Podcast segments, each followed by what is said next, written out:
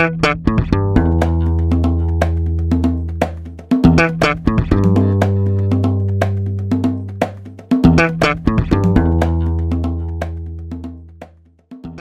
é o Tapa da Mão Invisível, podcast destinado a quem querem ouvir ideias que abalam sociedades e não são ditas na mídia tradicional.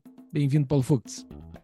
Olha, Júlio Santos, hoje falamos sobre a situação atual do Partido Novo, política atual do Brasil e as posições tanto da esquerda e da direita, né? A gente está na semana, uma semana após os ataques do Hamas, então uh, muita coisa que a esquerda defende no Brasil veio à tona e isso deu um rebuliço e a gente falou com o Camozato, que é um cara que está há muitos anos já na política, é amigão nosso e está fazendo um baita trabalho.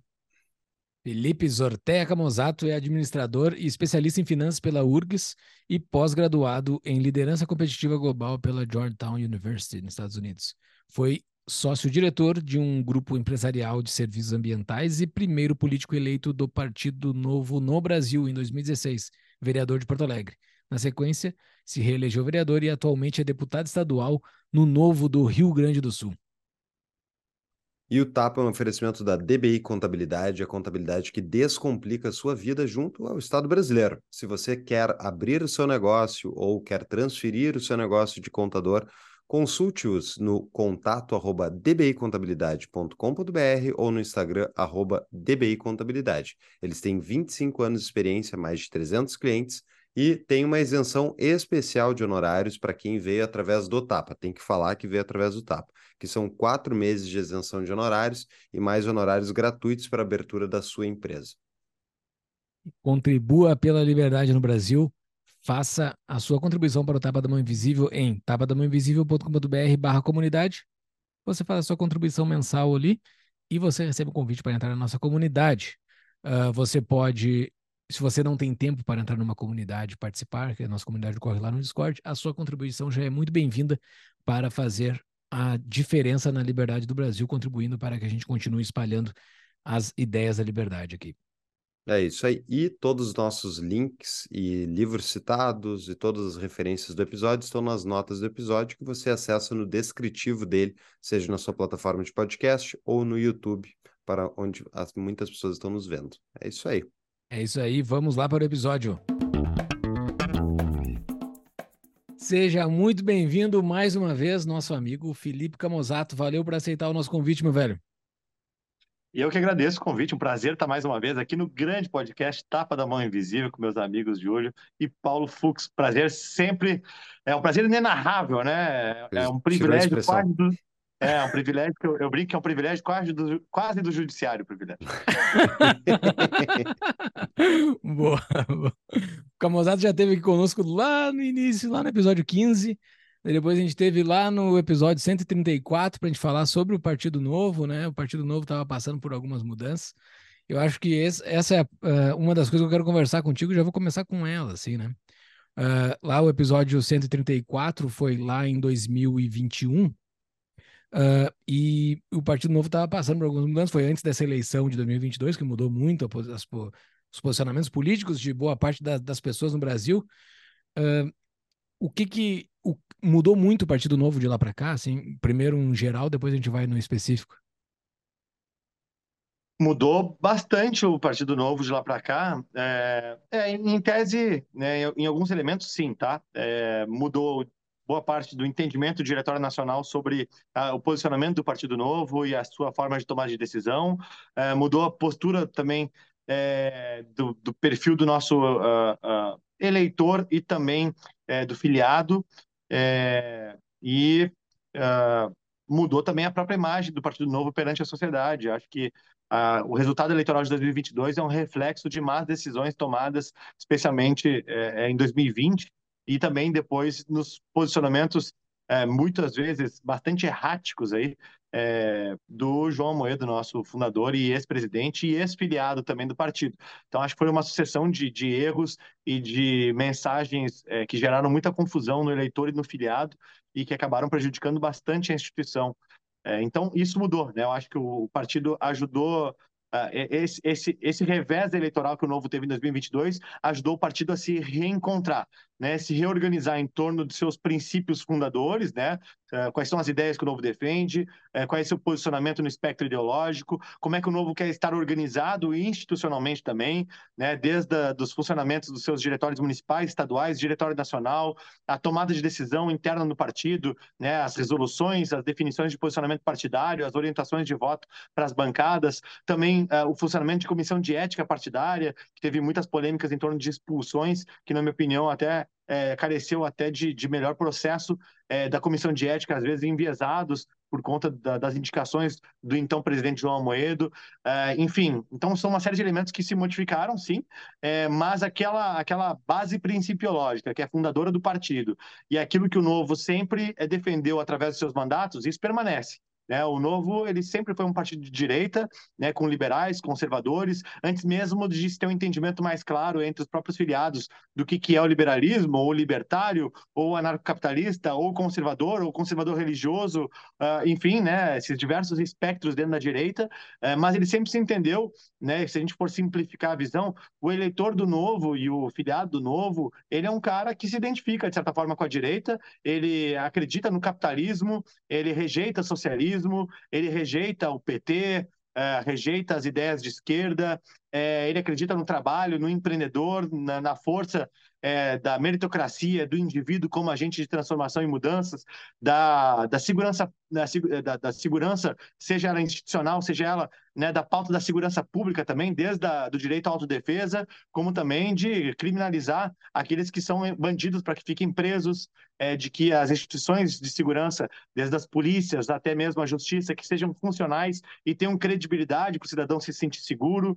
Enfim, então são uma série de aspectos aí que o Novo agora está reforçando esse posicionamento e se reencontrando com essas bases né, de fundação e que se perderam no meio né, de uma pandemia, no meio do debate entre Lula e Bolsonaro, é, no meio de muitas manifestações, até mesmo de contradições que o ex-fundador João Amoedo colocava, às vezes por ser só uma oposição ao Bolsonaro, ele entrava em contradições com aquilo que ele prometia quando era candidato a presidente, é, às vezes até de ficar é, buscando bolsonarismo dentro do partido como uma justificativa de cercear alguns mandatários ou filiados das suas, da sua, do seu pensamento, da sua expressão. É, enfim, então são coisas que amadureceram e a instituição também vem amadurecendo para que a gente possa ser um grande guarda-chuva para liberais, conservadores, enfim, pessoas honestas, íntegras, com disposição para trabalhar para um Brasil né, que caminhe para a liberdade econômica, que caminhe para aquelas boas práticas do mundo desenvolvido. Muito bem. E como é que está sendo o efeito nas filiações esse ano? Está aumentando? Como é que estamos? A gente tem batido recordes de filiações, esses últimos meses tem sido de crescente de filiações, né, em basicamente todos os estados brasileiros. Então, está sendo muito positivo, né? Eu acho que durante muito tempo é, o novo ele era compreendido para quem estava mais dentro do nicho da discussão política, né? O mais ideologizado uh, debatia o partido as pessoas que entendem mais superficialmente os conceitos às vezes confundiam, né? Falavam em direita liberal, já achava que era coisa de esquerdista, né? Ou então, ah, o novo laranja é porque ah, o novo não quer ser de direita, laranja é o, a mistura de vermelho e amarelo, é o sol da direita. É, então tinha um monte de, de, de, de, confusões que eram feitas, né? E muita fake news espalhada também é, por gente de direita de outros partidos que viam no novo um adversário, né? É, e que, querendo ou não, o novo carecia de um posicionamento mais contundente de que, olha, nós somos sim um partido de direita, nós somos sim um partido a favor da liberdade econômica, nós somos a favor de privatizações, de reduções de impostos, né? somos a favor do direito de, é, de defesa, nós somos a favor é, das instituições, mas as instituições funcionais e não essas instituições que são completamente agora bagunçadas no nosso país, né? A começar pelo STF. Ah, então, assim, é, o Novo conseguiu se posicionar melhor a partir da saída do Almoedo, da presidência e depois do partido, porque ele conseguiu, sem muitas amarras, falar mais abertamente daquilo que ele defende, né? E eu acho que se tinha muito preconceito também entre muitos filiados, às vezes até pela pela inexperiência política, né? O Novo foi formado por pessoas de fora da política, é a inexperiência política mesmo de é, ficar com medo de ganhar um rótulo, né? De, ah, mas se a gente se dizer de direita, vão achar que a gente é a favor do regime militar, né? Pô, mas a gente discordava de coisas que aconteceram na ditadura militar, então é melhor a gente não falar que a gente é de direita. Mas daí quando nos acusam de esquerda, daí a gente não gosta. Então, assim, é, é, eu acho que a gente amadureceu bastante e hoje estamos nos posicionando é, adequadamente, até porque o governo federal né, com o Lula na, na presidência, ainda torna mais fácil nossa missão de ser uma oposição muito coerente, consistente e que transparece para todo mundo que o Novo não se vende, né? Que o Novo é a favor do Brasil e contra essa negociata toda que a gente vê muito partido né, dito de direita agora entrando na base do governo ou voltando com o governo, enfim, é, e que acaba também atraindo muitos novos filiados que veem no Novo uma alternativa né, coerente e íntegra da direita brasileira. Essa expressão direita, o que, que ela é para ti, assim? Porque tem várias posições que tu citou aí que são de direita, mas esse termo ainda tem muita gente que tem asco à direita. Eu acho que essa questão de ser acusado, de ser filhote da ditadura, eu acho que meio que passou, não tenho ouvido mais isso, pelo menos. Uh, mas esse termo é carregado ainda, de certa maneira. Por que que tu acha, o que que diferenciaria uma posição de direita do de centro político, por exemplo? Uh, é, é, esse é um tema delicado, né? Porque o, o rótulo ele diz muito mais sobre quanto a pessoa que ouve conhece sobre o que significa a palavra ou o que, que ela o que, que ela atribui de significado a ela do que aquilo que tu está expressando, né? Até esse foi um dos motivos que o Novo buscou sempre não expressar a sua posição. Né? O Novo não dizia, nós somos um partido de direita, né? É, a, a gente durante muito tempo resistiu a falar porque a gente tinha o receio de que o cidadão não soubesse interpretar uh, ou à luz dos episódios como ditadura militar, é, interpretasse o Novo como partido militarista. É, ou interpretasse o Novo como um partido nacionalista que quer fazer lei de conteúdo nacional para a indústria, que quer botar a barreira é, alfandegária, que quer taxar a importação, é, o que quer fazer com que né, todo mundo tenha religião, que faça, né, um, acabe com é, o Estado laico e seja um Estado religioso e por aí vai.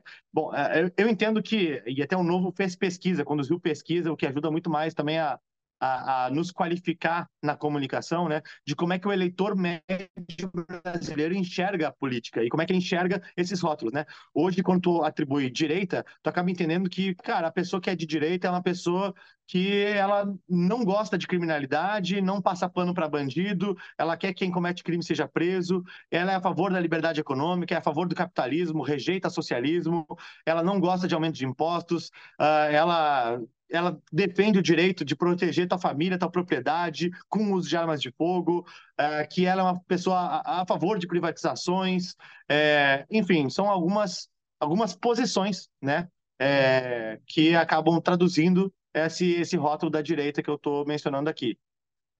E o centro, tu tem uma ideia do centro? Porque eu enxergo o centro hoje em dia muito mais uh, do centro, digamos, centro para direita, embora não seja direita, eu botaria os neoliberais, e para o centro para a esquerda eu botaria os sociais-democratas. Esse seria o centro, meu ver, do debate político hoje. Mas são simplificações, a gente sabe que a realidade é muito mais densa do que três rótulos para né, claro. caracterizar milhões de pessoas. Mas Tu enxerga que houve uma mudança nesse público eleitoral dos últimos anos? Tu já é político há vários anos aí.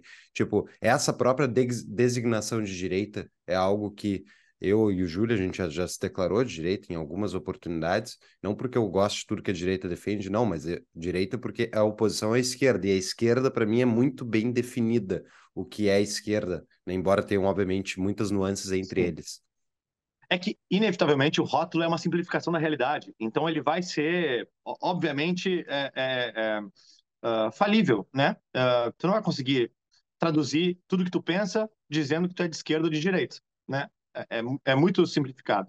É, mas, sim, eu acho que a gente teve uma evolução do debate público brasileiro e o entendimento de política muito significativo nesses últimos anos. Quando eu fiz campanha para vereador em Porto Alegre em 2016, eu fui o primeiro eleito pelo Partido Novo no Brasil, né? E, e lá naquela ocasião, eu lembro que era praticamente proibido falar que eu era a favor de privatizações se eu falasse assim, eu sou a favor de privatizações, eu era um extremista, um radical, né? Algo como agora a esquerda fazendo relativização do Hamas, assim. É, então tinha que ter muito cuidado na forma com que tu falava, né? Uma coisa era tu falar sobre uma privatização específica, né? Tipo Correios, que né? tem uma grande rejeição em torno é, da operação dos Correios que perdia muitas encomendas. Né? Agora, outra coisa é tu dizer assim, não, eu defendo privatizações e não dá muito exemplo. As pessoas te enxergavam como radical. Hoje, é, o cara que não defende privatizações, que diz que é contra, já é catalogado de esquerda. Então, evoluiu muito o debate político brasileiro, né? A mesma coisa, essa questão de, da criminalidade, né? Ah, hoje, quando tu vê alguém que vai lá, o cara, o cara é assaltante, assaltou, roubou o celular e deu um tiro na vítima né? É, pô, se o cara diz esse cara tem que ser preso, tem que ficar é, longos anos, inclusive tem que aumentar a pena para esse tipo de tentativa de homicídio, né? É, esse cara já é de direito por falar isso, né? No passado mais uh, recente, talvez tivesse mais espaço para dizer assim, não, mas veja bem, era, uma, era um assalto de, condição falimentar, né, de, fa, famélica, né, em condição famélica, blá, blá, blá. Então, assim, acho que muita coisa evoluiu no debate público brasileiro a partir de, desde as manifestações pelo impeachment da Dilma, a própria, é, a própria direita brasileira é, renasceu, porque durante muito tempo, né, é, é ficava é, a direita brasileira ficava, talvez, guardava suas opiniões para não ser taxado como um extremista e aí deixava de encontrar seus pares, né? As redes sociais ajudaram muito as pessoas a se encontrarem também. Inclusive, hoje a gente consegue debater liberalismo, libertarianismo, né? A direita reacionária, a direita religiosa, né? A, a direita conservadora, o conservadorismo clássico britânico, brasileiro, enfim, é, são, são nuances que é, traduzem também o aperfeiçoamento do discurso.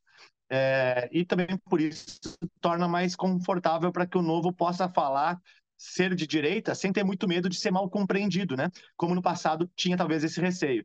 Uh, e eu acho que cada vez mais a política, uh, em tempos de redes sociais, é, ela é uma política que não, não tem espaço para quem fica em cima do muro e para quem não se posiciona claramente. Né? Ainda que vale mais a pena tu fazer uma explicação do que, que tu entende daquele conceito que não atribuir o conceito, né? Acho que é melhor tu dizer assim, não, eu sou de direita. E aí a pessoa diz, tá, mas tu defende ditadura militar? Não. E aí tu explica que tu entende por direita. Do que tu dizer, não, não sou de esquerda nem direita o cara que não é de esquerda nem de direita, ele, ah, então tu é de centro, então tu é PSDB, então tu é PSB, tu é centrão, então tu te vende por emenda, então na hora que eu não posso contar contigo na hora que vir um aumento do IPTU, porque eu não sei como é que tu vai votar, daqui a pouco tu vai fazer uma negociata e vai votar a favor do aumento do IPTU, né? Então, assim, acho que essa sofisticação, ela aconteceu, e vem acontecendo cada vez mais, né? E o Novo está fazendo parte desse processo. Uma pausa no nosso episódio. Você quer ser um líder como Winston Churchill? Então conheça as palestras organizadas pela Churchill Society Brasil, focadas em liderança, construção de discursos e resiliência. Para mais informações, além de uma vasta seleção de conteúdos sobre este notável líder, acesse tapadamainvisível.com.br barra Churchill no descritivo do episódio ou no QR Code que está aqui embaixo na tela. E para acompanhar o trabalho da Churchill Society, Siga-os no Instagram. Voltamos ao episódio. Tá, então uma das coisas então que mudou claramente de 2021 para cá é o posicionamento claro de direita do novo. Isso, isso agora está consolidado entre todos os diretórios, todos os representantes, todos os eleitos e os, e os afiliados? Me, me parece muito claro que internamente o Novo está bastante confortável e se entendeu por unânime que é um partido de direita. Uh, na verdade, deixa eu até refrasear, né? O Novo é um partido de direita e isso está muito claro para todo mundo. Uh, agora, isso não impede que existam correntes dentro do Novo mais liberais, mais conservadoras, porque o Novo quer ser esse guarda-chuva onde abriga todas essas pessoas reunidas em torno das ideias de direito e que são íntegras, honestas, né, que querem justamente trabalhar numa legenda que tem qualificação dos seus quadros, né? O Novo ele fornece treinamento, desenvolvimento, boas práticas de atuação parlamentar, ele capacita do filiado ao mandatário, é uma instituição é, que tem é, é, é também é, muito fortemente combate ao aos privilégios, é, que fala com propriedade sobre liberdade econômica, trazendo cases, trazendo um debate qualificado para a arena política, para dentro dos parlamentos e da, da atuação executiva. Então, eu diria que o novo é a legenda de direita para quem se importa não apenas com discurso, mas também com qualidade né? A gente quer qualidade e honestidade, né? Uh, e claro, é, talvez lá no passado, por Novo também ser um partido é, menor né, e mais virgem politicamente, não se tinha um conhecimento tão claro dessas nuances, né? E se tinha muita, se perdia muito tempo é, discutindo é, temas uh, de pequenas divergências, né? Ah, se, a, se é, é, é o voto impresso. Ah, se o voto impresso é uma pauta de direita que tem que ser aprovada com urgência ou não, e qual é o voto impresso que tem que ser estabelecido. Né? Bom, chega-se um certo momento que a gente diz que, olha, se há desconfiança do eleitor com o sistema eleitoral, isso é por si só é um problema que precisa ser resolvido, porque a credibilidade das eleições é, por si só, algo fundamental para a democracia representativa funcionar. Então é preciso fazer esse debate. Então tu consegue amadurecer até mesmo os debates políticos do partido, né? Uh, a gente quer falar também sobre política nacional, o, o, cenário atual, que é o Brasil de outubro de 2023, que é quando nós estamos gravando isso aqui, e, e tem um, um, algo que aconteceu dentro do novo nos últimos anos que tem muito a ver com a política nacional atual, que foi o posicionamento bastante estridente de alguns uh, de alguns componentes de diretórios, entre eu acho que o principal, o, o Amoedo, de pedir estritamente um, uma um, estritamente não, mas com veemência, o impeachment do Bolsonaro, por exemplo, né? E aquilo eu me lembro que deu um rebuliço gigantesco, né? A gente fez até episódios aqui sobre esse, essa, essa, essa briga que estava tendo internamente do Novo sobre isso, né? Uh, aquele, aquela briga que ocorreu, o Novo acabou não se posicionando por, por, por ser pró-impeachment, pelo menos os, os mandatários, os oito mandatários federais da época não se posicionaram, Uh, e isso foi uma das grandes rusgas, assim, né? Isso é um, das, um grande divisor de águas uh, do posicionamento do novo público, correto? Foi. Aliás, a gente tanto fala sobre construir uma instituição partidária que respeite os filiados, que respeite os representantes eleitos e que, e que seja uma instituição funcional, uh, que esse é um caso claro de como isso não estava acontecendo, né? Porque a, a, esse, esse caso do impeachment do Bolsonaro, ele é um caso muito interessante, né? É, em geral, instituições partidárias que têm caciques, o que acontece? O cacique determina uma linha e quem não concorda com o cacique, o cacique expulsa da legenda, né? Ah, no caso do Novo, funcionou diferente, né? Quando a gente tinha uma espécie de caciquismo ali, né? A moeda era presidente, é, depois acabou passando a sua gestão para outra pessoa, né, que é o atual presidente Eduardo Ribeiro, mas dentro de uma estrutura de, de, de corpo diretivo que era todo indicado do Amoedo, né? Então ele não tinha maioria na diretoria que ele era presidente para fazer mudanças de posição. Fazia muitas vezes comandos por resoluções, onde o filiado não tinha voz, e o pior, quando o Novo decidiu que era de, a favor do impeachment, os deputados federais que eventualmente votariam um processo eram contrários ao impeachment. Olha que coisa bizarra, né? Imagina o partido que define que é a favor do impeachment, mas na hora do voto a favor do impeachment, eles votariam contra o impeachment. Isso é uma bizarrice completa, né? Isso mostrava essa desconexão e até mesmo um desrespeito com o filiado e o mandatário, né? É, versus o que era o comando partidário. Esse é o legítimo caso de cacique, né? E no caso de partidos tradicionais, quando o cacique decide isso, quem não vai de acordo é expulso. E o Amoedo chegou a fazer essa tentativa, né? De tentar constranger publicamente mandatários e tentar fazer com que houvesse manifestações no sentido de é, tirar esses mandatários do partido, porque não estavam seguindo a orientação é, da diretiva nacional. Né? Bom, que tipo de, de, de, partido é esse? Né? É o partido de cacique como qualquer outro. Né? Nos demais partidos é assim também que funciona. O cacique determina, quem não segue sai. No caso do Novo, o cacique tentou determinar, quem saiu foi ele. Né? O que mostra também a solidez institucional do partido, a ponto de não sucumbir a um de seus fundadores. Né? E o desempenho eleitoral de 2022, ele foi ruim também por conta da confusão que esse debate acabou gerando na cabeça das pessoas.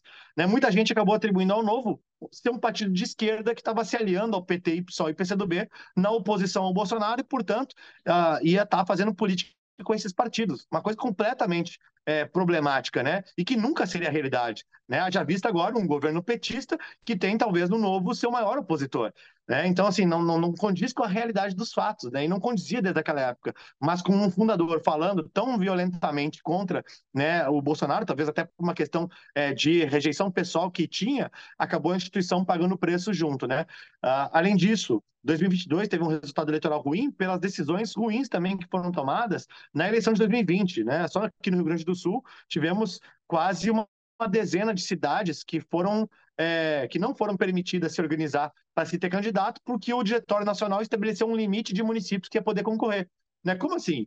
Né? Se existem pessoas boas, íntegras, dispostas, alinhadas, que querem concorrer no município, por que, que o Diretório Nacional vai definir que aqui no município do Grande do Sul não vai poder ter candidato, né? Então, assim, é, é, essas batidas de porta na cara de muita gente desmotivou muita gente, fez com que essas pessoas fossem para outros partidos ou saíssem mesmo da política, não quisessem se meter com política porque ficaram frustradas, né? E agora a gente está tendo que fazer um trabalho de retomar essas atividades, buscar essas pessoas e convidá-las para voltar. E muita gente está tá voltando, não à toa que a gente vem recuperando né, milhares de filiados, e o Novo perdeu muitos filiados. Aliás, mais um exemplo da instituição funcionando, né?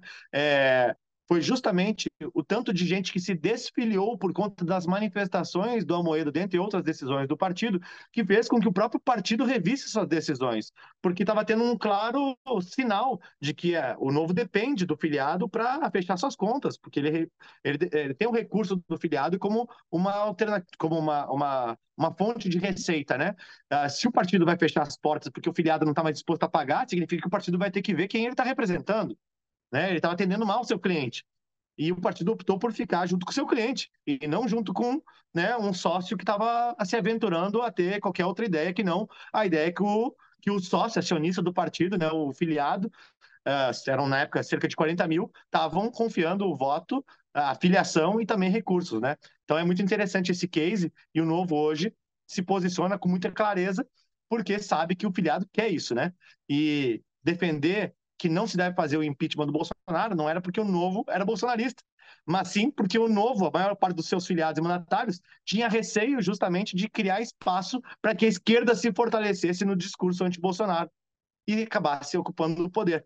Né? E então, assim, é, foi um debate muito difícil mesmo internamente e com muita perseguição é, que acabou tensionando né, a, tensionando a relação entre filiados, diretórios, mandatários, mas que hoje, felizmente, a gente superou esse debate, pacificou-se internamente uh, e está todo, muito, muito, tá todo mundo muito aliado em torno, uh, alinhado né, em torno desse projeto de ser uma ferramenta, né, um partido de direita íntegro, honesto, que se preocupa em fazer o Brasil avançar. Né, cada vez mais olhando para as inspirações do mundo desenvolvido através da liberdade econômica e do respeito às instituições veio da área empresarial, né, Camusato? Então tu tem um, uma visão que eu acho bem interessante, e eu acho que é por isso que tu conseguiu avançar politicamente desde a tua eleição como vereador, hoje é deputado estadual, vai ter voos maiores futuramente com certeza, e é justamente uma análise de cenário, né? Até saindo da ideia do novo em si, mas tipo, a direita brasileira estava muito sequestrada pelo bolsonarismo, no sentido de que não havia mais ninguém que se declarasse publicamente direita, o campo ficou todo para eles, e enquanto o Novo, ao subir no caminhão ali da CUT, né, o, o, o Amoedo, né, pedir impeachment do Bolsonaro, estava ah, fazendo uma sinalização para o centro e para o centro-esquerda, e para a esquerda. Só que a esquerda nunca vai votar no novo. Isso é, assim, é, era uma. Parecia que eu estava falando para quem, entendeu? Eu estava preocupado com o ratio que tu levava no Twitter, do bando de esquerdista que não tem nada para fazer e passa o dia inteiro no Twitter, e, tipo, e não falava com os filiados, que são pessoas claramente mais interessadas em direito de defesa de direito de propriedade do que a esquerda é. Então, mercadologicamente, não fazia nenhum sentido, né?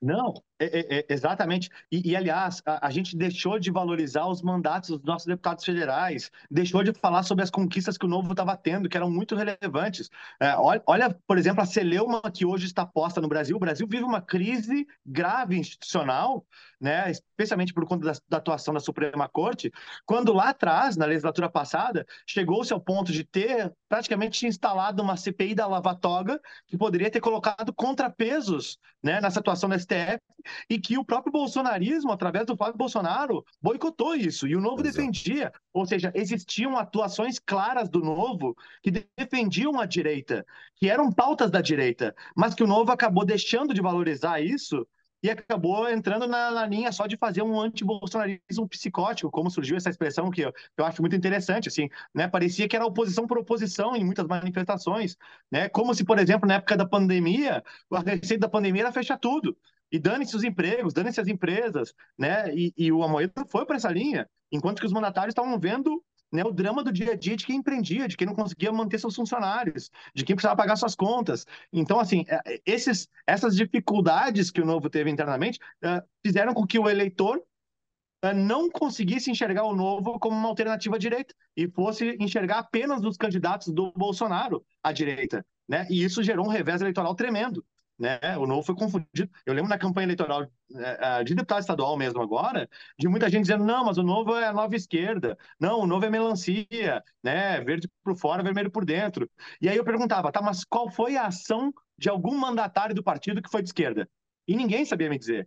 Né? Porque quando tu olha a atuação parlamentar ou mesmo do governador Zema, do prefeito Adriano, que eram os nomes do executivo naquela ocasião, não tinha nada que atribuísse à esquerda. Eram sempre muito contundentes e coerentes de direita, né? Ora mais liberal, ora mais conservadora, mas sempre na direita, né? Uh, e aí a gente deixou a narrativa colar, né? E, e isso foi muito grave para o partido. Então a gente está tendo que recuperar essa imagem, né? E, e essas pessoas que acusavam o Novo de ser melancia foram lá votar no PL. Daí o PL passa tudo votaram, que, o, que o PT votaram quer. Votaram em muito candidato, votaram em muito candidato de siglas que se posicionaram à direita e que hoje parte dos seus quadros estão na base do governo Lula ou estão votando para o governo Lula, né? Estão ajudando o governo Lula. Enfim, é, eu tenho muitos amigos em várias legendas né? Acho que tem bons quadros do PL, assim como tem bons quadros republicanos, né? E, e, vários outros partidos. Né? Não quero ser injusto com uma legenda ou outra, até porque também essa síndrome de se achar a bolachinha mais recheada do pacote uhum. foi algo que o Novo teve no passado e que também nos prejudicou, né? De achar que a gente era uh, uh, né, alguma espécie de, de instituição santificada que é infalível, né? Imbrochável e imorrível. e, e, na verdade, é uma instituição formada por pessoas que estão sujeitas a, a, cometer erros, dentre eles erros de posicionamento. Mas eu fico muito orgulhoso de ver que nós vencemos essa etapa, provamos sermos uma instituição que valoriza princípios e valores acima da liderança do cacique, né, e mesmo sendo fundador, e além disso, seguimos coerentes com os princípios e valores, votando né, e defendendo as ideias de direita em todos os debates, até nos mais impopulares, né, debates do ponto de vista de privilégios, combates a privilégios, pautas cabeludas aí de segurança pública e por aí vai. Muito bom. Eu sou enviesado e para deixar claro aí para todo mundo, para quem não sabe, eu me filiei ao novo, acho que eu já falei isso em algum episódio, eu me filiei recentemente, faz uns três meses talvez, justamente quando houve essa mudança de posicionamento e o novo parou de tentar agradar a esquerdista, daí eu gostei e achei interessante. Mas isso mostra, assim, eu sei o quanto eu mudei meu posicionamento político nos últimos vários anos, porque quando a gente começou o podcast aqui, um dos primeiros episódios que a gente fez foi sobre a eleição do Bolsonaro. Eu previ que o governo Bolsonaro ia ser uma catástrofe, porque não ia conseguir entregar as coisas que queria. Teve a pandemia, certamente dificultou, fez algumas coisas melhores do que eu esperava, e por isso também eu não julgava tão lixoso quanto eu imaginaria. Mas, uh, como anarquista que eu sou, eu não acredito que governos vão dar certo. Agora, dado o fato de que não existe no, vácuo no poder e não vai haver fina, a finalização da presidência da República e a desconstituição dos poderes centrais em entes federativos menores, tipo, ficar aliado ou pensar que a política pode ser resolvida xingando todo mundo e que tu não vai ter nunca ninguém mais eleito, é dar um convite para que o outro lado, pessoas que não pensam completamente contrário, tomem o poder. E foi isso que mais me afastou justamente dessa visão mais utópica que muito anarquista tem, de ah, enxergar o Estado é mal, todo mundo que quer tomar o Estado é mal, portanto, esse é o nível 1 um de anarquismo, e justamente enxergar que, olha, infelizmente existe, tem que botar alguém no lugar e que seja alguém que não quer roubar minha propriedade ou impedir a minha vida de funcionar. E quanto mais nesse sentido, melhor. Mas isso, isso que foi a minha mudança, eu vi também muitos eleitores, Camosata. Então, falando mais fora do novo, assim, a gente vê hoje, eu acho que está ficando cada vez mais claro o posicionamento da, do próprio eleitor brasileiro, eh, essa divisão, a polarização, esse tipo de coisa, ela está se acentuando. Como é que tu enxerga isso? Tu enxerga como uma coisa que tem algum elemento positivo ou a polarização é necessariamente ruim? Olha, uh, eu, eu, eu sou um pouco cético com esse discurso de que ah, a polarização é um mal que deve ser combatido tudo mais, até porque a gente tem uma herança cultural no debate público brasileiro de que só podia 50 tons de vermelho, né? Aí quando surgem alternativas da direita, bom, a polarização, tudo mais. É, é, basicamente o seguinte, era um deserto de ideias no debate público, né? Uh, só existia um lado da história. Então, ou tu era é, outro era um Fernando Henrique, né, um José Serra, um Alckmin, para falar sobre social-democracia, e aí parecia ser de direita, outro era um comunista, socialista, trabalhista. Né? E aí, claro, quando surgem é, vertentes de direita, parece que, bom, virou uma guerra. Na verdade, a polarização, né, ou a divergência na, no debate político de uma democracia, ela é salutar, ela não deve ser rejeitada, ela deve ser valorizada. O problema é se a polarização descama para violência, né? Se tu tem efetivamente conflitos, né, brigas na família, que tu para de falar com a tua mãe, com o teu irmão por conta de política, aí as pessoas estão tendo que adquirir maturidade sobre o debate político. Que também o Brasil precisa evoluir em termos de maturidade, de saber conviver com a divergência e não cancelá-la, né? Saber conviver com a divergência para superar através de bons argumentos e não fazer preso político e exilar pessoas porque elas expressaram sua opinião. Uh, e por aí vai, né? Então a gente ainda está tá caminhando nisso, né? Nós somos uma democracia ainda muito jovem uh, e que ainda tem dificuldade de lidar com essas divergências. E por isso também a gente fica botando essa carga tão grande na polarização. Uh, eu acho que as redes sociais ajudam a gente ter um debate político mais radicalizado, tá? Isso é uma coisa, porque querendo ou não, é, quando tu vai e faz é, uma polêmica, ela viraliza com mais facilidade do que fazer um discurso ameno. Né? Uhum. E isso alimenta, é um regime de incentivos, alimenta cada vez mais os mandatos e as lideranças a serem é, mais contundentes nas suas, nas suas posições. Né? Então, eu vou lá e publico um vídeo é, rebatendo um deputado do PT, o vídeo certamente vai ter mais audiência do que eu falando sobre, olha que iniciativa bacana de PPP para rodovias, né? É, uhum. né? O que, que, vai transformar mais a vida das pessoas? Sim. Talvez a PPP de rodovias. Mas quem vai compartilhar mais o vídeo vai compartilhar a resposta da tribuna para o deputado do PT. É, uhum. isso, isso é uma condição dada hoje pela, pela realidade das redes sociais. Agora, isso essencialmente é ruim? Não sei, né? Eu acho que a gente está aprendendo a lidar com essas circunstâncias, né? É, e precisamos ainda evoluir nesse debate. É, mas eu não vejo como essencialmente ruim, não, é, Paulo. Eu acho que isso, inclusive, permitiu que essa direita pudesse florescer, pudesse começar a se organizar, pudesse, inclusive, identificar nichos, poder confrontar as ideias dentro dos nichos uh, e pudesse é, qualificar também né, o debate público, que antes talvez fosse muito raso e tendencioso para a esquerda, né? A gente está vendo agora essa polêmica com relação a, a, ao terrorismo em Israel, né? Ah, pô, ah, desculpa meu francês, né? Mas é, boa parte da esquerda brasileira passando pano para terrorista, né? Tendo dificuldade de fazer uma nota de repúdio ao Hamas. Né? Aliás, veículos de imprensa pegando nota oficial do Hamas para botar na sua, na sua, na sua, nas suas reportagens, equiparando a comunicação do Hamas com a comunicação do Estado de Israel um Estado soberano, uma democracia liberal de um país envolvido que é um oásis de liberdade no meio de um deserto de ditaduras. Né? Então, assim, é, é surreal, né? mas só vai ser, uh, isso só vai ser evoluído no debate de ideias, nesse confronto e na polarização. Então, vamos lá, né? A gente está participando disso e cada vez mais a gente precisa que as pessoas se engajem nessa, nessas discussões. Uma pausa para um rápido anúncio. Você se interessa em um investimento seguro, com alta rentabilidade, livre de imposto de renda? Sim, parece bom demais para ser verdade, mas é fato que a energia solar economiza dinheiro mensalmente para todos que investiram nos projetos e instalações com a Sunning Energia Solar, nossa parceira. Se você é empresário ou proprietário de um imóvel com área para a instalação das placas, entre em contato com o Paulo Fux através do QR Code que está aqui na tela ou no nosso site tapadamãoinvisível.com.br barra solar, acessível aqui no descritivo do episódio. Voltamos ao episódio. Esse 50 tons de vermelho, que era o Brasil antes, né? Uh, a gente te conhece há um certo tempo aqui, eu e, o, eu e o Paulo, lá do início, antes de existir o Partido Novo, né? Coletando assinatura e tudo mais. A gente conta isso lá no episódio 15, quem quiser. A história do Camonzato está lá a gente fala sobre o envolvimento dele lá na banda Louca Liberal e tudo mais.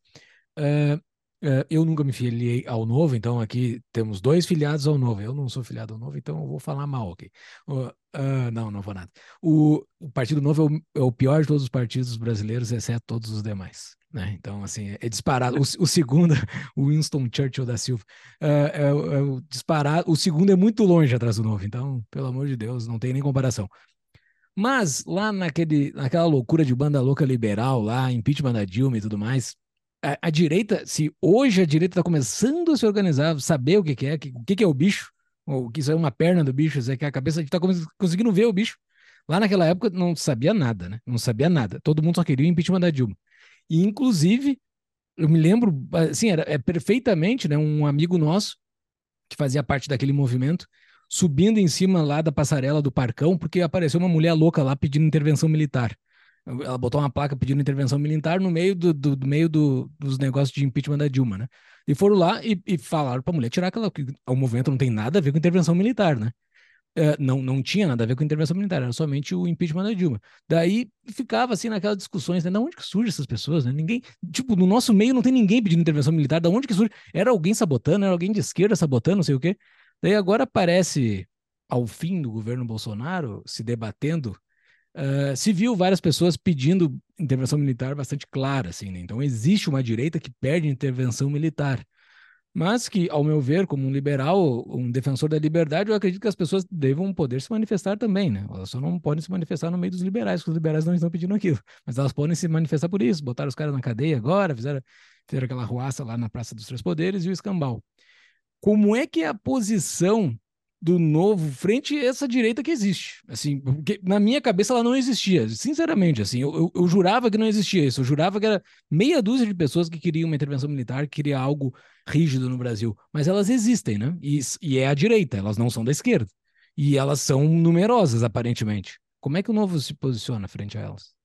Eu, eu, eu, vejo o seguinte também, Júlio. Eu acho que tem uma diferença de contexto bem relevante nessa história, né? É, Primeiro, né, falando sobre o impeachment da Dilma, uh, é muito mais fácil tu ter um inimigo em comum do que tu reunir pessoas em torno do que tu quer propor, né? Então isso uhum. já faz com que tu fragmente muito mais os grupos. Era muito fácil juntar pessoas em torno de impeachment da Dilma, porque afinal de contas a Dilma estava com uma rejeição absurda e tu tinha desde gente de centro-esquerda pedindo impeachment da Dilma até mesmo as mais variadas direitas, né? É, Agora, quando tu vai propor soluções, bom, que Brasil que nós queremos? Aí tu vai começar a divergir do cara que quer privatizar né, desde as estradas, a saúde, a educação, ao cara que quer privatizar só os correios.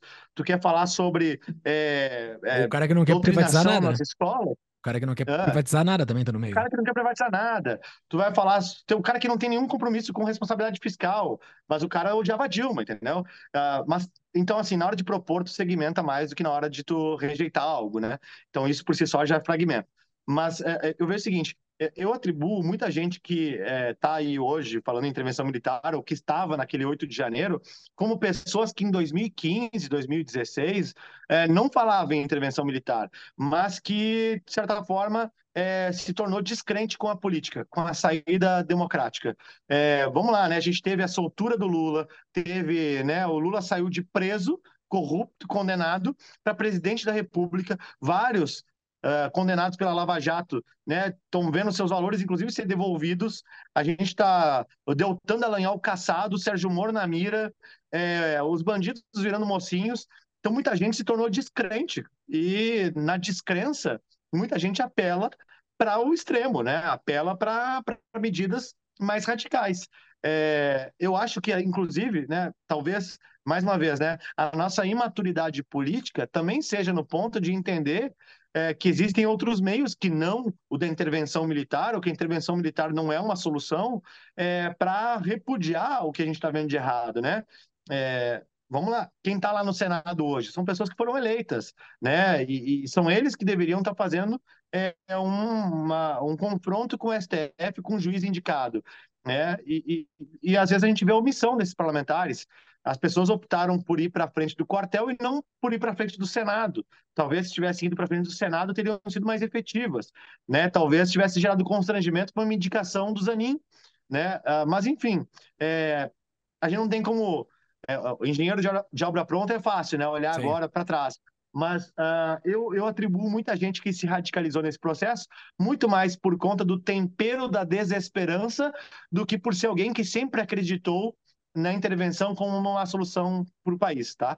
É, e eu acho que boa parte das pessoas hoje estão vendo que foi uma saída errada, né? A parte delas arrependidas é, pelo que aconteceu, que viram que isso ajudou o governo Lula a não apenas encampar uma narrativa, como aumentar seu poder e perseguir opositores, né?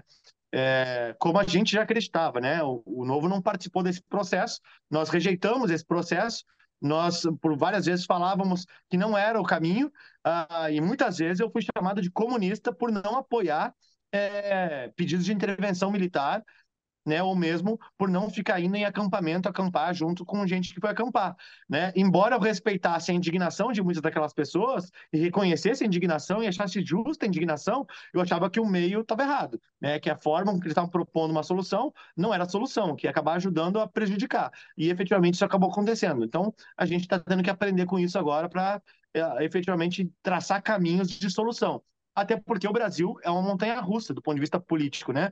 É, quatro anos atrás, o Lula era um presidiário, é, ou estava em vias de ser um presidiário, né? O PT era dado como liquidado.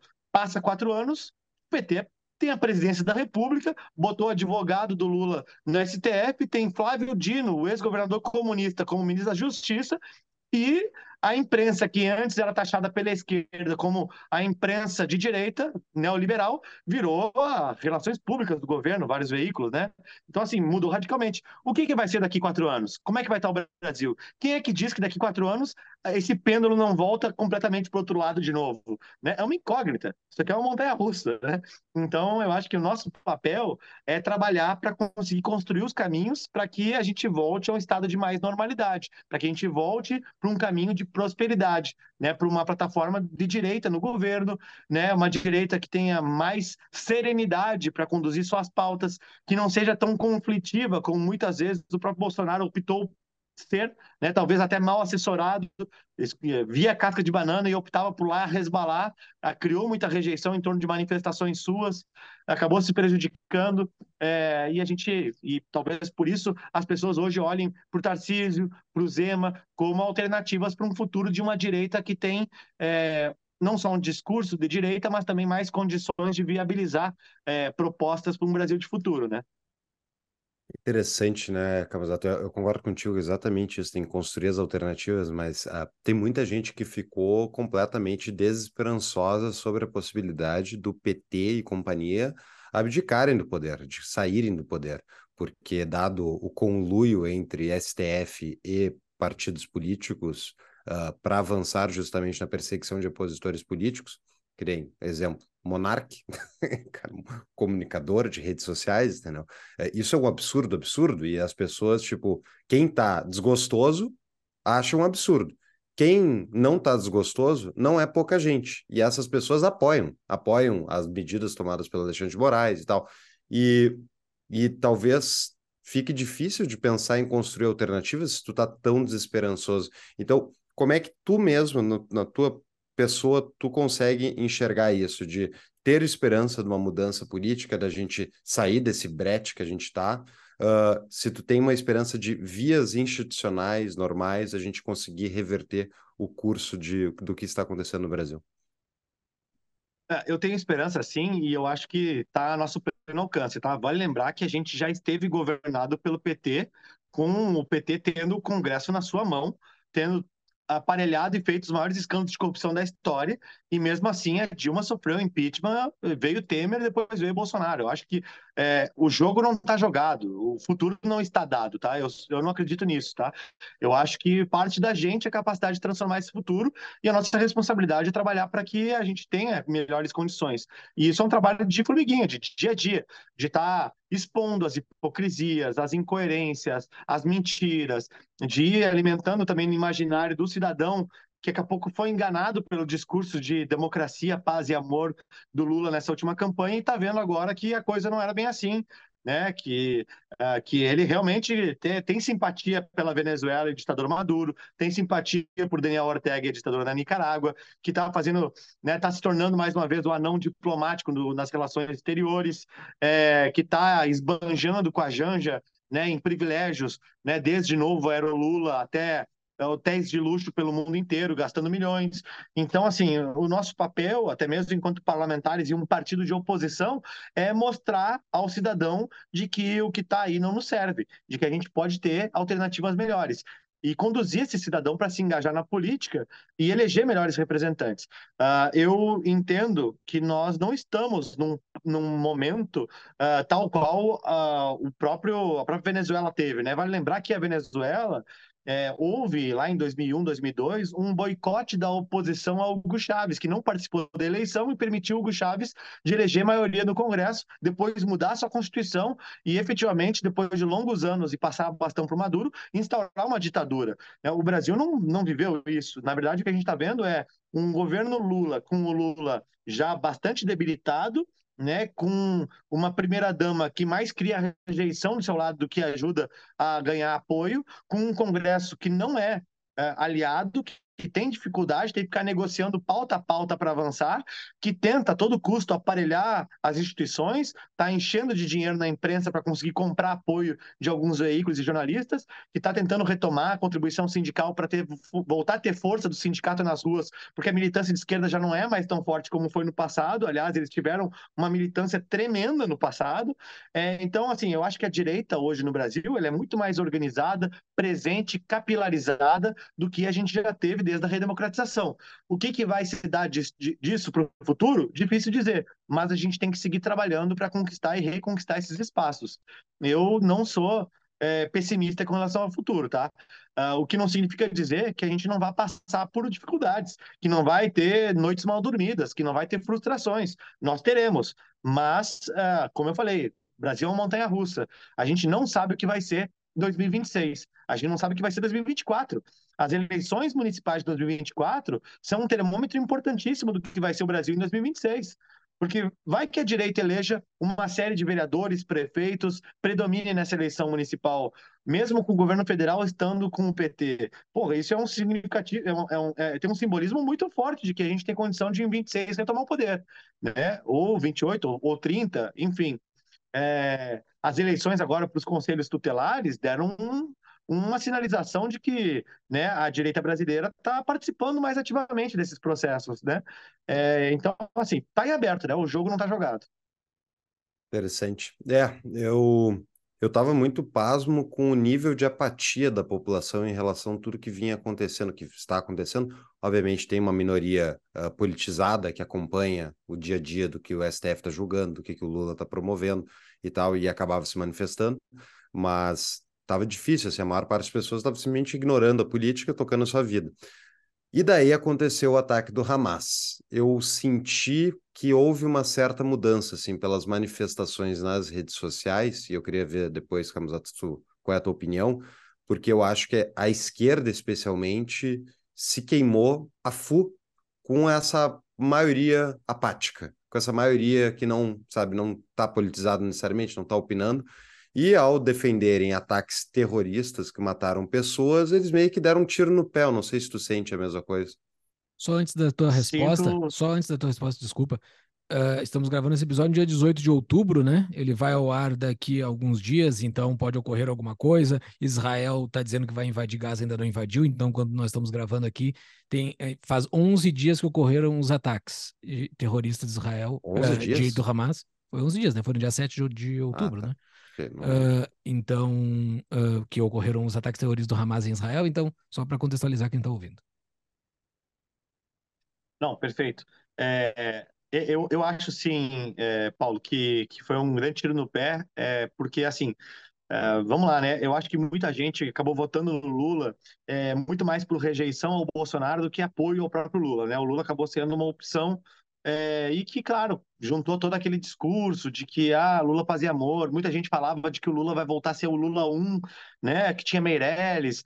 É, aí vieram é, desde Jamoedo, né? Até mesmo outros, é, outras pessoas identificadas com o centro ou com a direita, avalizando o nome do Lula, né? Com medo da, da, da com medo desculpe, com medo é, de que a democracia brasileira estivesse sob risco e tudo mais. E aí, quando o Lula inicia seu governo uh, e chega ao ponto do Hamas ir lá e decapitar bebês, sequestrar mulheres, crianças, é, matar civis inocentes, isso ser exposto para o mundo inteiro e ver essa esquerda aliada do Lula passando pano para isso, as pessoas se deram conta de que aquele discurso paz e amor era só discurso. Que na hora que realmente importa, é, eles não têm pudor em relativizar os meios para chegar nos determinados fins, né?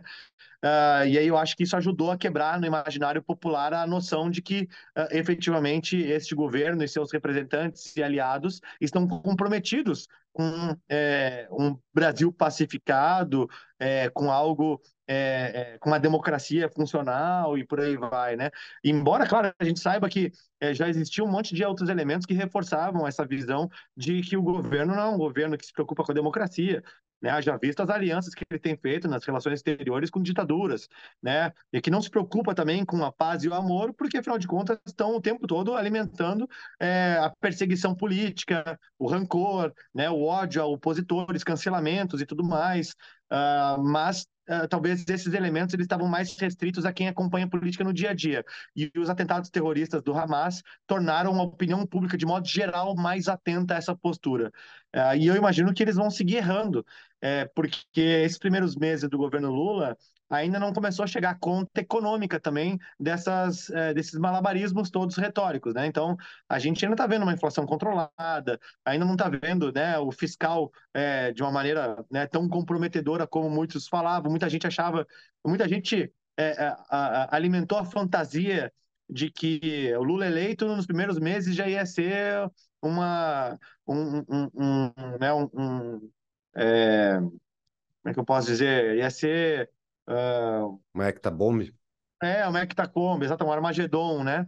Uh, e claro, essas coisas levam tempo, né? Levam tempo para acontecer, para vir a resposta econômica nos indicadores, no desemprego, na queda do, do, poder de compra e por aí vai. Mas isso vai chegar, porque é inevitável que chegue, dadas as políticas econômicas que estão sendo feitas e dada a responsabilidade fiscal que esse governo tem, né? E a dificuldade que eles têm de conduzir essa agenda.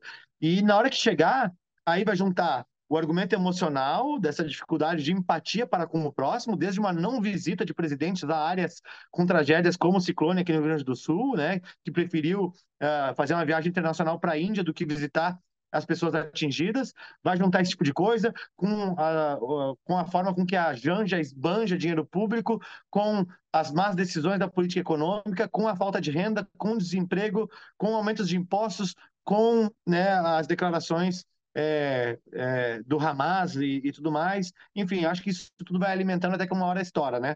É, acho que a esquerda está errando e vai seguir errando. Pois é, eu tenho meu único receio, assim, uma das coisas que eu acho que teve de bom nesse, economicamente esse ano foi justamente a, a, a como é que eu posso dizer? A, o poder de compra brasileiro parou de se deteriorar por causa das ações tomadas pelo Banco Central, que elevou os juros e segurou o poder de compra da moeda. Mas ano que vem troca-se o Roberto Campos, deve ser o Galipo chutando aqui o novo presidente do Banco Central, e a gente está entrando em ano de eleição uh, por parte do, do governo Lula, reeleição, né?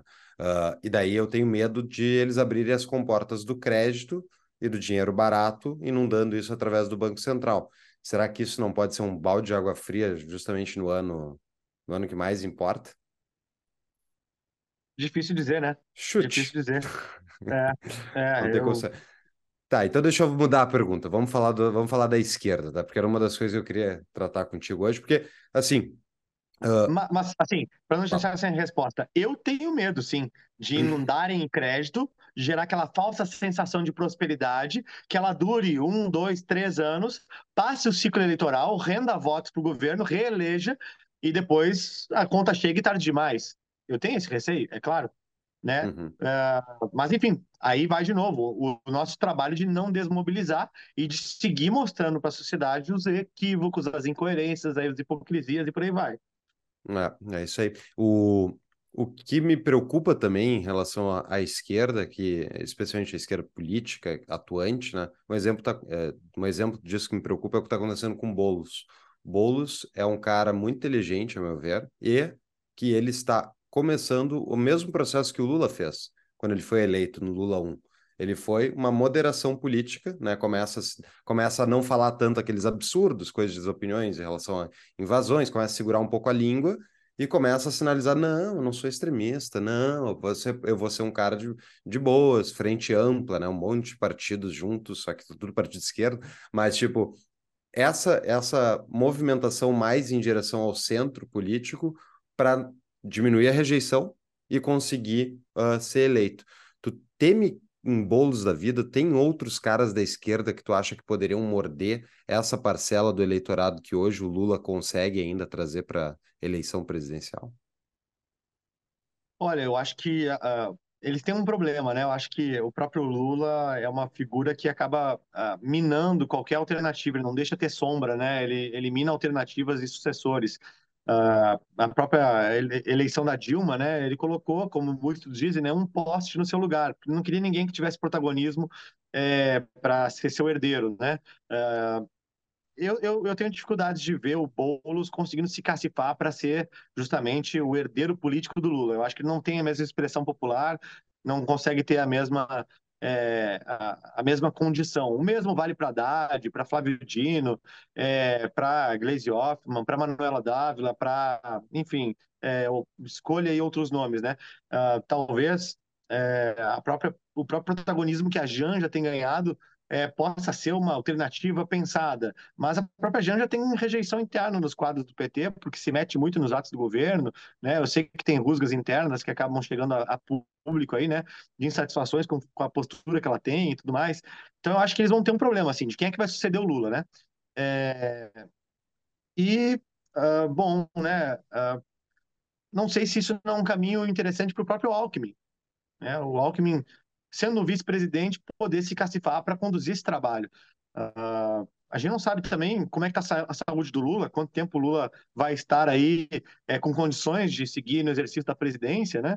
É, e aí pode ser que o Alckmin pegue a obra em andamento aí e se cacife para ser é, eleito. É, não sei, é difícil, difícil projetar. Agora, de novo, né? Eu acho que é o nosso papel né, direita brasileira, liberais, conservadores, os seus mais diversos espectros. É, o nosso papel é não sermos a oposição ao chavismo venezuelano. Nós não podemos sair do debate público, nós não podemos nos abster de estar tá debatendo e mostrando as inconsistências, de estar tá ajudando a botar o outro lado da informação, não deixar a narrativa oficial ser a única narrativa. Eu acho que esse é o principal papel que nós temos, né? Porque no médio e longo prazo, cada vez mais a gente vai conseguir conscientizar as pessoas né, da fraude que é tudo isso aí. Ideia de Titica, né? A, a direita da Venezuela lá em 2001, né? Se abster do poder, né? Uh, mas é, vamos falar do nosso lado, então. Falar do lado da direita. O, uh, fazendo a pergunta que o Fux fez, só que do lado da direita. Bolsonaro inelegível, né? Uh, não vai voltar, per, per, acho que não vai conseguir reverter isso até 2026. Claro, tem uma eleição em 2024 no meio do caminho aí também, que pode dar um rebuliço, pode mostrar que a direita pode estar forte. Uh, mas existem quadros da direita sendo formados, ao teu ver, assim, com força, uh, mesmo que seja fora do novo, tá? E pelo lado de dentro do novo. O novo está sendo visto como de direita pela direita, a ponto de dos caras mais bolsonaristas entrarem para o novo por ver algo melhor, porque a organização do novo é um negócio bizarro de diferente dos outros, né? É bem mais fácil concorrer no novo uh, mais fácil, assim, se tu, se tu segue regras, né? É bem mais fácil concorrer no novo do que tu concorrer nesses outros partidos. Existe percepção da direita que o novo é algo viável para eles poderem se candidatar? Eu acho que cada vez mais as pessoas estão identificando o novo como um partido de direita, né? Ou pelo menos tirando aquela a, a, a pecha da desinformação ou do preconceito que foi alimentado por dificuldade de posicionamento da legenda, né? Afinal uhum. de contas, o novo sempre foi de direita, nunca deixou de ser. É, mas durante muito tempo por se furtar a ser mais claro no seu, na sua posição. E por conta dos ruídos que a Moedo provocava, ele era confundido e acusado muitas vezes por adversários de não ser, né? É, mas vamos lá, eu acho que sim, existem lideranças sendo formadas, existem algumas lideranças que têm cada vez mais é, sido vocalizadas nesse processo. Falei antes do Zema, falei do Tarcísio, é, mas, bom, os governadores do Sul e Sudeste, né, além disso, alguns uh, deputados federais, senadores aí, uh, tem vários, vários, vários líderes da direita aí que poderão ter crescimento nesse, nesse vácuo aí deixado pelo Bolsonaro. Acho que o Bolsonaro teve, naquele momento, em 2018, né, a competência de conseguir aglutinar a direita em torno do seu nome. As pessoas conseguiram identificar ele claramente como um nome na direita que tinha força de bater o candidato do PT, né, e se reuniram em torno dele, né, concordando mais ou menos, acabaram reconhecendo nele uma figura que reunia essa liderança na direita. É, e é preciso reconhecer a importância que ele teve de é, conseguir conduzir esse processo, né? ou a competência que ele teve. Ele não conseguiu manter isso. Né? Ele, ele não e agora com a elegibilidade, né? É, vai se ter que construir nomes alternativos e o Bolsonaro vai ter um papel importante também, né? Quem é que o Bolsonaro vai apoiar? Né? Ele vai emprestar sua credibilidade sua, e sua popularidade a alguém, né? Eu acho que se ele for um cara realmente preocupado com o Brasil, ele precisa fazer isso, né? Ele precisa entender que o apoio dele vai ser importante. E apoios especialmente para outras lideranças que também possam protagonizar uma liderança de direita que tenha a qualidade de fazer o país avançar. Né? Não adianta ele pegar e agora achar que vai, é, que nem muitas vezes a gente acaba vendo na política, né? Ah, vai cacifar um filho, vai cacifar uma mulher é, para ser liderança, que nem o Lula quer fazer agora com a Janja, né? Ah, isso tem altos riscos de dar errado, né? De tu, na verdade, facilitar o trabalho do adversário de se reeleger. Né? E, e aí eu acho que, de novo, né? Acho que é, é importante que a direita brasileira também consiga se organizar a ponto de é, apoiar nomes que surjam com força para ser alternativa ao petismo seja ele Tarcísio, seja ele Zema, seja ele outros nomes que, que possam surgir. E eles estarem juntos, né? eu acho que isso é importante, da gente conseguir oferecer uma agenda para o Brasil que seja uma, uma agenda alternativa ao petismo. E aí, vamos lá, vai ter que se ter um pouco de pragmatismo político nessa hora. Dificilmente vai ser a agenda que eu acho a agenda perfeita. Né? Uhum. Talvez não seja a agenda perfeita de um determinado partido ou de outro. Vai ter que se ter uma construção com né, é, mais ou menos concordâncias. Né? Inevitavelmente, democracia é isso também. Você vai ter que se juntar com pessoas que você não concorda 100%, mas concorda em 80%, ou concorda em 70%, para vencer um adversário onde você rejeita em 90% ou rejeita em 100%. É isso aí. É, é, combater a falácia do Nirvana, né? Que é só da maneira que eu quero, senão todas as outras soluções não servem, e daí tu deixa o campo para o outro. Uma pausa para um rápido anúncio. Quer morar no exterior? Está interessado em fazer a sua segunda nacionalidade ou procura auxílio com um visto? Procure a Imigrar-me, a nossa parceira especializada em direito internacional, que oferece suporte completo ao imigrante. A empresa também oferece suporte para a abertura de empresa na Europa, buscando a aplicação do melhor visto para cada caso além de auxiliar na obtenção da tão desejada nacionalidade italiana, portuguesa, espanhola, dentre outras. A Imigrar-me conta com uma equipe de advogados credenciados na Europa e nos Estados Unidos, habilitados a atender às necessidades dos imigrantes para obtenção da legalização e residência no país de destino. Entre no site do descritivo do episódio, tapadamainvisível.com.br barra emigrar-me, para pegar o WhatsApp da empresa, ou quem está nos assistindo no YouTube, pode usar esse QR Code que está aparecendo aqui embaixo. Voltamos ao episódio. Uh, Camuzado, como tu sabe, eu acho, a gente tem os nossos patrões que contribuem um pouco a mais no nosso para o nosso podcast, e eles mandam perguntas aqui para os nossos convidados. Então, a pergunta do Rodrigo Litt. Por que você acha que os brasileiros de direita se identificam mais com os partidos e políticas da direita suja, entre aspas, incompetente, corrupta ou vendida, ao invés de se identificar com a direita competente, limpa e correta como a do Novo? Acho que ele é novista. Eu acho que, especialmente porque o Novo teve dificuldade em se posicionar como partido de direita, né? especialmente isso, sabe? Acho que a gente, durante muito tempo, apanhou quieto é, de uma direita que não era uma direita, muitas vezes votam pautas que são mais de esquerda, mas ficam lá é, dizendo que é direita, ou outras vezes, né, são legendas que se vendem por emendas ou por outras coisas, fazem seus, suas negociatas, é, e a gente, de novo, né, a, omissão de posicionamento do partido muitas vezes, ou os ruídos provocados por lideranças como o Amoedo. Ah, isso abriu um, um espaço enorme para a gente ser atacado é, e ser descredibilizado perante muita gente. Que bom que a gente está recuperando isso, né? De novo, né? É, as pessoas têm valorizado muito o novo, a gente tem sido buscado por pessoas de diferentes partidos, tem batido recorde de filiações. É, é, é, só ver a expressão que os mandatos do governador Zema ou do deputado Marcelo Van Hatten têm tido aí nacionalmente, né? É, acho que são uma, uma um sintoma muito claro disso, né? É, e o mesmo vale para outros parlamentares de outros partidos, que ajudam, inclusive, a melhorar o nível dos seus próprios partidos. Acho que o Novo teve um papel interessante também nesse processo de ajudar a melhorar outros partidos, né? Nem tudo vai ser o Novo que vai fazer. Acho que a gente teve, a, a, inclusive, criou-se espaço para que partidos que não se posicionavam à direita passassem a se posicionar à direita de maneira mais contundente, passassem a abraçar pautas que antes não abraçavam. Né? O próprio PSDB começou a virar um partido mais à direita do que era uh, aliás, era um partido de centro-esquerda, começou a ser mais de centro, abraçar mais os temas de PPPs e privatizações, é, e mesmo outros, outras temáticas.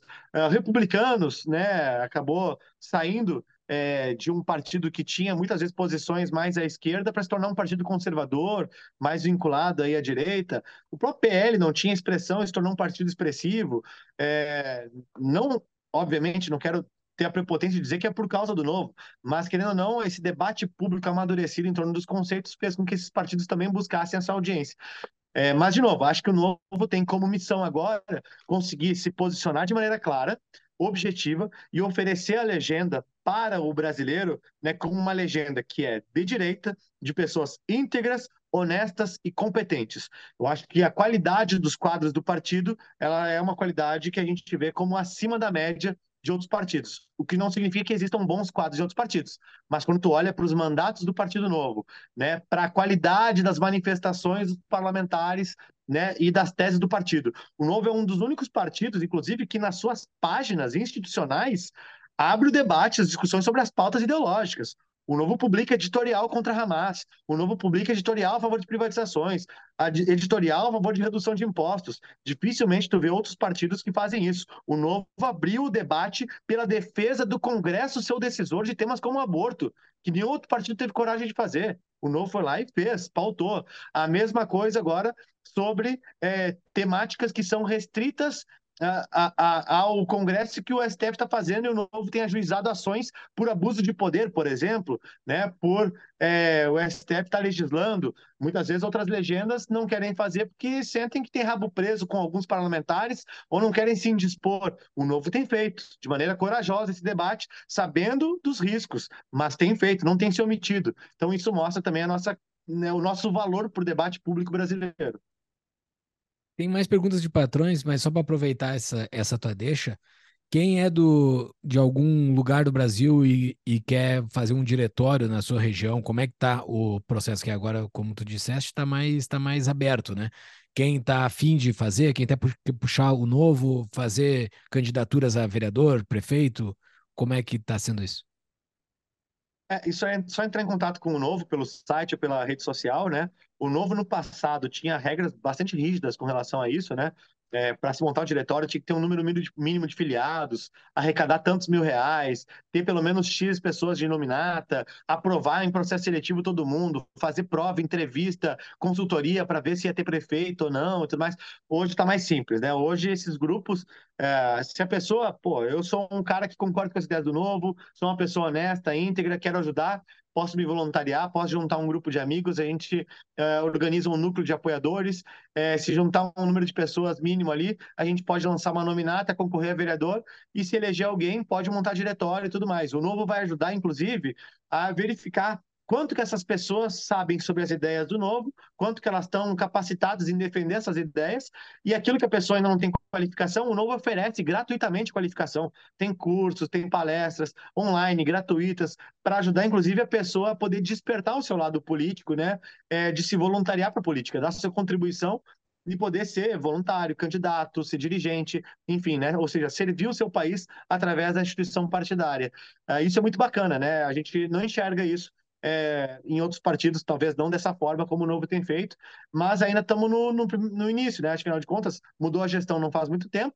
Nós vamos ir para o primeiro ciclo eleitoral agora, né? Pós é, essa, essas mudanças, né? E 24 para a gente significa é, um momento de virar a página, de conseguir eleger muitos vereadores, quem sabe aí também muitos prefeitos, ganhar capilaridade para em 2026 poder eleger mais deputados, senadores, governador, quem sabe aí né, ter uma boa campanha presidencial é, para quem quer que seja nosso candidato a presidente. Aí, quem sabe vai ser um governador aí é, de um estado populoso do Brasil. uh, falta um ano para as eleições municipais, né? Estamos em outubro de 2023, falta um ano. Uh, vamos fazer uma aposta aqui, 10 pila no Pix. Quantos, quantas prefeituras o novo vai ganhar?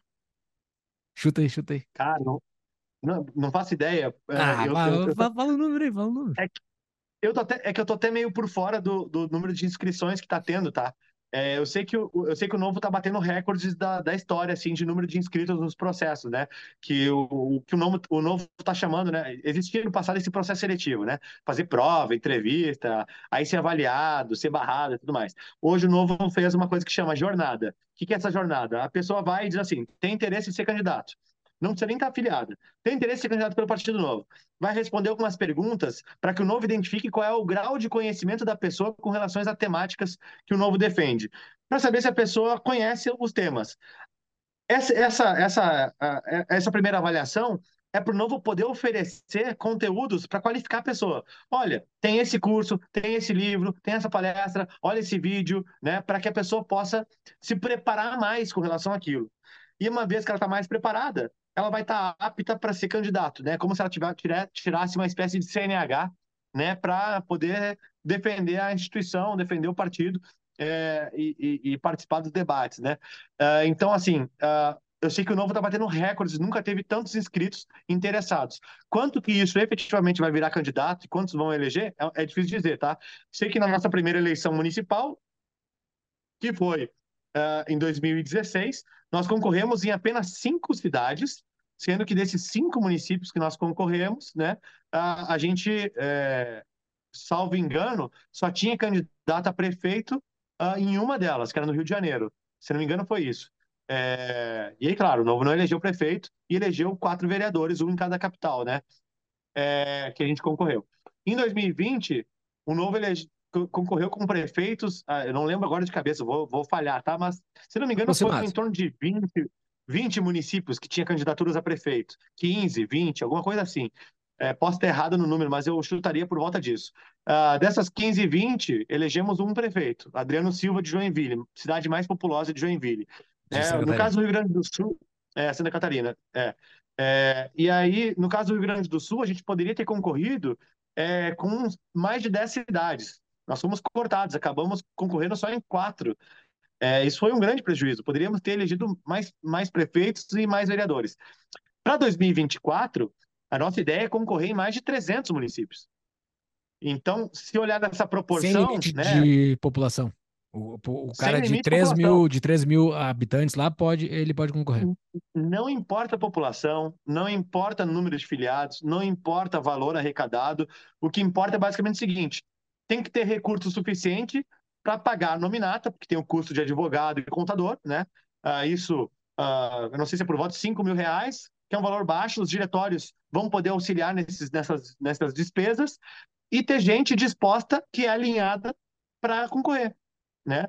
Uh, e até é uma estratégia que eu acho interessante, porque formar diretório antes de concorrer é mais custoso do que concorrer com uma comissão provisória para só montar o diretório depois de eleger alguém. Porque a comissão provisória não tem tanto gasto, tanta despesa do que a comissão provisória. E aí, claro, daí tu concorre num município pequeno, né? Digamos, ah, município de 5 mil habitantes. Vai lá, monta o diretório. Pô, tem que ter sede, tem que ter contador, advogado, prestar contas para o diretório, prestar contas para o tribunal eleitoral durante todo o ano e tudo mais. Né? É, é uma despesa relevante. Tu vai ter que ter um número de filiados que ajude a bancar esse negócio, ou vai ter uma despesa fixa alta ali. A comissão provisória é diferente. Tu faz durante alguns meses, passada a eleição, tu não tem a obrigação de seguir sustentando aquilo se não eleger. Enquanto uhum. que o uhum. diretório, se eleger ou não, vai ter que sustentar. Né? Então, assim, é mais, é, mais, é mais custoso, né? Então, é uma estratégia que eu acho mais flexível, mais dinâmica para o partido. E eu espero que desses 300, quem sabe a gente elege aí 30 prefeitos, oh, 50 prefeitos. Chegou no número, né? chegou no número. É. boa, boa. Uh, pessoal, então, quem está interessado aí a se candidatar, quem quer entrar para política aí, o Fux já é, já é filiado, não sei se ele vai se candidatar. Fux, me avisa antes se tu for se candidatar, tá? Só não, meu, tra meu trabalho é cultural. Tá bom. É, promover as ideias. Tá bom, vamos seguir junto aqui então, divulgando as ideias, mas quem quer se candidatar e tudo mais, façam o que o Camozato falou aí.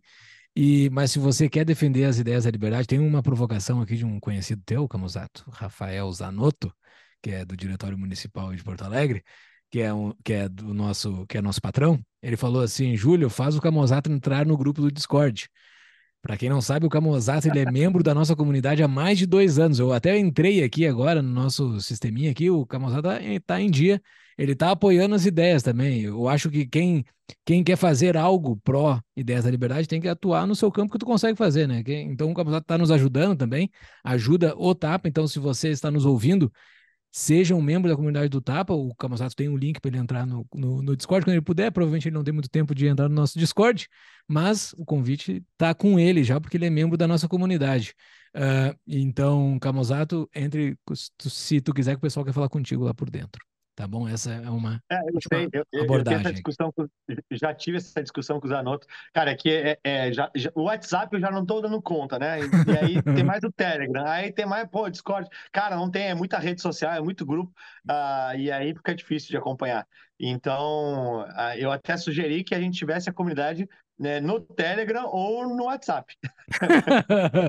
ah, mas daí a gente, para a gente fazer a gestão é horrível. O, o, é, o isso aí é um, o problema de ter é, mas é aquela de... história, né? Eu quero hum. facilitar para mim, não quero facilitar para vocês, entendeu?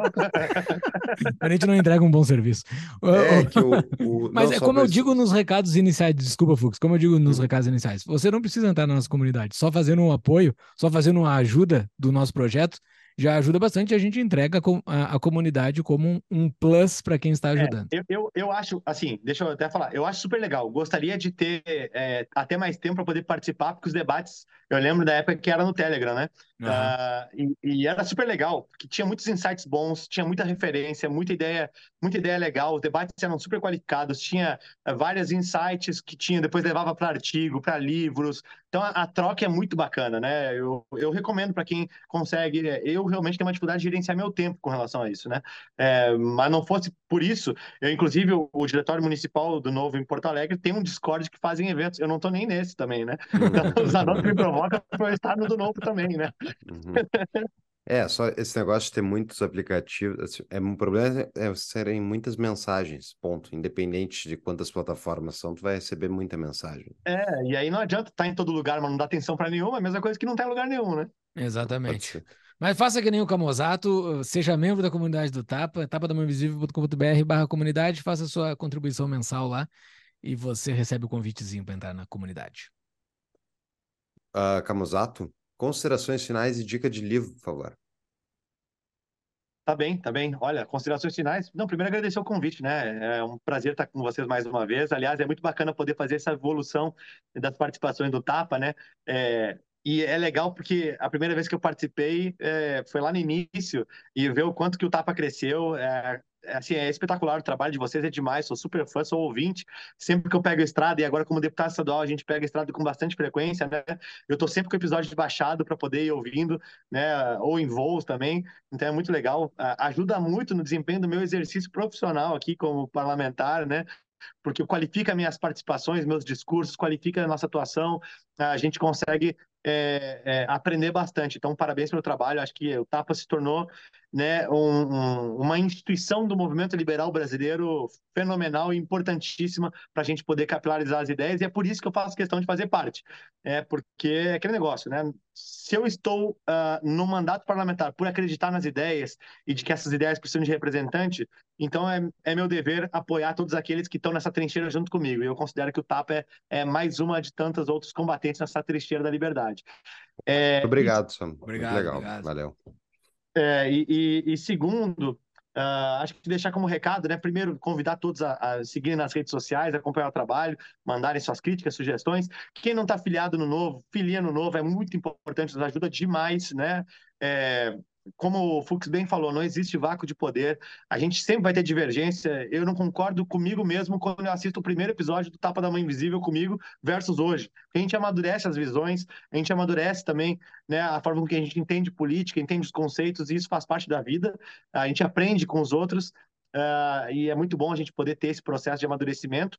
Uh, e, e, querendo ou não, uh, nada melhor para a gente construir uma alternativa de futuro do que a gente participar não apenas falando o que a gente quer, como financiando também. É, né, participando ativamente através de recurso financeiro, da filiação, da participação em eventos, da militância política. Né? Esse é o segredo que fez a esquerda chegar onde chegar.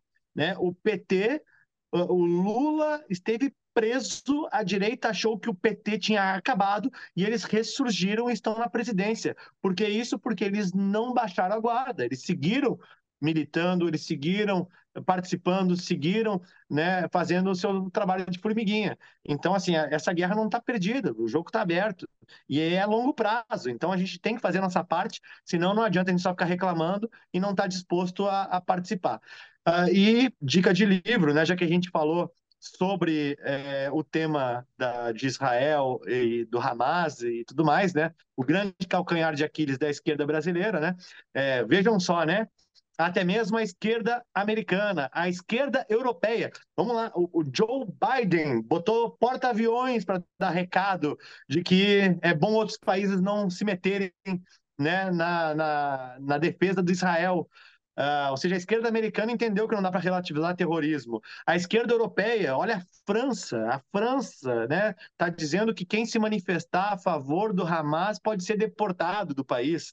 Né? A esquerda europeia também não tolera mais esses caras. Mas aqui no Brasil, né, o nosso, nosso o, o anão diplomático tem dificuldade de condenar o Hamas, tem dificuldade de condenar terrorismo, gosta de passar pano, vai seguir errando e não leu o livro O Filho do Hamas, que é o livro que eu vou deixar aí hum. indicado, né? Que é do filho de um dos fundadores do Hamas, tá? Que é o Mossab Hassan Youssef. Tem entrevistas com ele também no, no YouTube aí, é, falando sobre como ele conheceu a organização Hamas, por que, que ele resolveu não apenas rejeitá-la, escreveu um livro em 2010 sobre o que ele viu, como aquilo faz mal para os palestinos e para a causa palestina, e como ele decidiu né, se converter ao cristianismo e virar até mesmo né, provedor de informações para Israel. Ou seja, é, é uma, um grande aprendizado uh, esse livro, especialmente para a esquerda brasileira, que deveria ler esse livro. Eu sei que a esquerda brasileira não assiste, não ouve o Tapa da Mão Invisível, deveria, seria uma esquerda mais madura. Vai cair seria um corte uma... lá para ele, né? Vai cair um corte. É, seria, é, exatamente, né? Seria uma esquerda mais Eduardo Jorge, quem sabe, né? Menos Luciano Genro. É, mas, enfim, infelizmente não é assim. Mas fica a, a sugestão de livro, então, do Filho do Hamas. Eu, particularmente, assisti algumas dessas entrevistas, longas entrevistas, inclusive, com o autor, com o Mossad Hassan Youssef, e é muito interessante o que tem ali. Né? Uh, e, aliás, vou fazer só a conexão, por que eu estou falando desse livro de terrorismo, sobre um grupo terrorista, num podcast que a gente fala sobre liberalismo e política? Porque lá no Estatuto do Hamas, tem é, a seguinte divisão, né? Existe a guerra física promovida pelo Hamas, o Hamas não concebe, não aceita o, a, o Estado de Israel, né? A luta do Hamas é uma luta essencialmente pela extinção do Estado de Israel, né? É isso, né? O povo judeu é o povo inimigo a ser uh, uh, eliminado, né? É, e o Estado de Israel também. Uh, e no Estatuto diz que a guerra se dá pelos meios físicos e cultural. E cultural.